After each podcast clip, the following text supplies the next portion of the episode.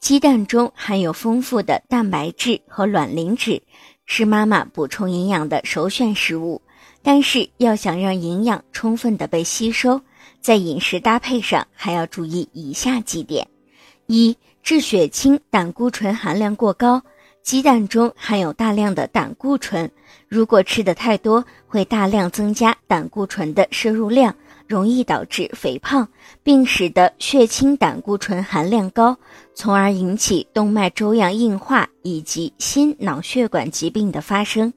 二、增加肝脏和肾脏的负担，摄入过多的鸡蛋会增加肝脏和肾脏的负担。每天只需要吃一个鸡蛋，就能够满足人体所需的八种必需氨基酸。